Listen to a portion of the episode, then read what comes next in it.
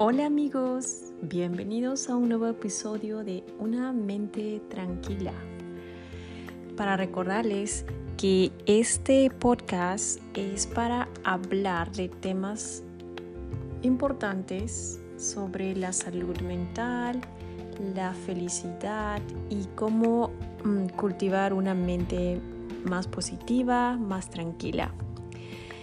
Y si les gusta, mm, gustan estos episodios, pueden compartirlo con sus amigos y con todas aquellas personas que quieran aprender acerca de cómo alcanzar una felicidad completa y quieran aprender sobre temas de neurociencia,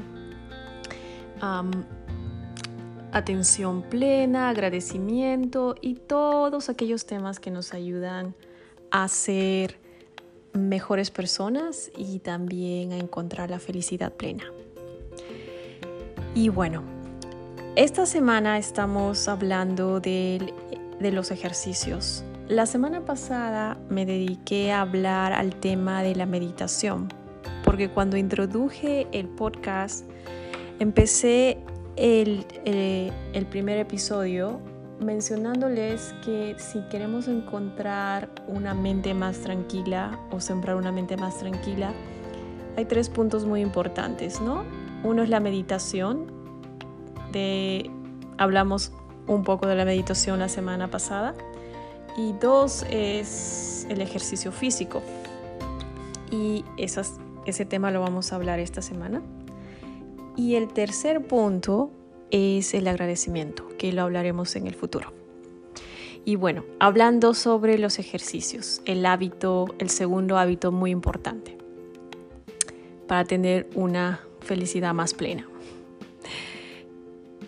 Los ejercicios, ¿cómo hacerlo? ¿no? ¿Qué hacemos? ¿Dónde empezamos? El objetivo es crear un hábito a partir del movimiento. De modo que, como todos los hábitos, generemos una cantidad mínima de fuerza de voluntad y esfuerzo consciente para hacerlo. Eh, podemos comenzar identificando una forma de ejercicio o una combinación de diferentes ejercicios para agregar a tu rutina. Elige algo que resuene contigo. Las posibilidades son casi infinitas. Puedes hacer ciclismo, zumba, pilates, yoga, natación, etc. Una vez que identifiques qué actividad física te gustaría practicar, el siguiente paso es establecer una meta específica, medible y realista.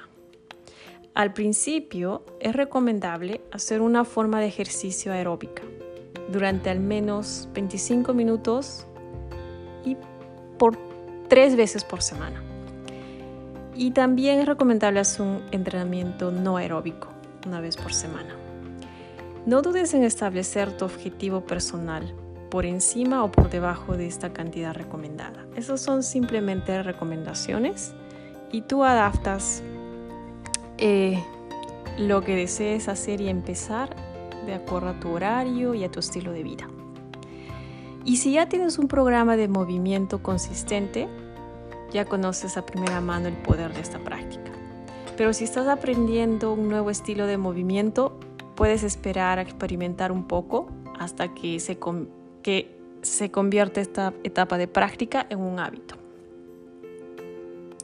Y bueno, la primera, en esa etapa de, la primera es esa etapa de ajuste donde tu cuerpo y mente están impulsados por el hábito y están acostumbrados a un cierto nivel de actividad, tensión y gasto de energía. Esto significa que cuando comienzas la práctica del sistema de correr, caminar energéticamente, pararte más, hacer yoga, el cuerpo necesita tiempo para adaptarse. Y tenemos que ser muy amables con nuestro cuerpo porque el cuerpo es tan importante. Cada día se levanta por ti, te alimenta, te da el baño. Tu cuerpo es una máquina perfecta y necesitas darle mucho amor y mucha paciencia, sobre todo cuando empiezas a hacer ejercicio físico, hasta que el cuerpo se adapte. Y bueno, si mantienes una disciplina con tu práctica de movimiento, en esas dos etapas iniciales, Eventualmente llegarás a la etapa de disfrute, disfrutarás más. Y aquí es donde las cosas se ponen súper interesantes. En esta etapa, los ejercicios dejan de convertirse en una tarea. De hecho, se convertirá rápidamente en uno de los mejores momentos de tu día. Te lo garantizo. Me ha pasado. Terminarás de, por ejemplo, cuando terminas de correr, te sentirás eufórico durante el resto del día. Cuando termines de practicar tu sesión de yoga, te sentirás sentirás una profunda sensación de relajación y paz que durará horas. Y ya no tendrás que concentrarte en cómo hacer la actividad o esforzarte tanto para hacerlo. En cambio, el ejercicio se volverá cada vez más fácil y a menudo te dejará más que feliz. Si eres nuevo en el movimiento o estás aprendiendo una nueva práctica de movimiento, recuerda que tu práctica constante pronto te dará la máxima recompensa, la recompensa más grande. Y adivinen cuál es la recompensa más grande.